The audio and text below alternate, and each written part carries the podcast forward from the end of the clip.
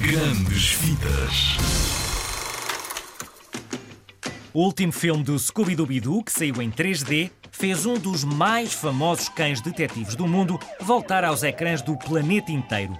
Vou contar-te algumas coisas sobre ele. O Scooby-Doo, ou Scoop, como lhe chamam muitas vezes, é de uma raça de cães enormes, mas geralmente muito simpáticos. O dog alemão. Já ouviste falar? Tens de procurar na internet. Mas claro que estes cães não costumam ser alaranjados, nem ter aquelas pintas só nas costas como tem o Scooby. Ele é especial. O Scooby foi adotado pelo Shaggy quando os dois eram pequeninos e o nome dele vem de uma marca de biscoitos. Deve ser por isso que gosta tanto de os comer. Apesar de ser enorme, é um cão medroso este Scooby, mas com um grande, grande coração.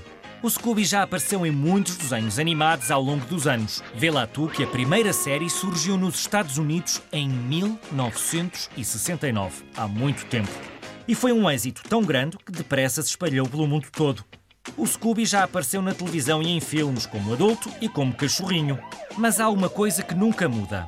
Ele quer sempre ajudar, acaba sempre assustado, no colo do Shaggy e tem sempre, sempre muita fome.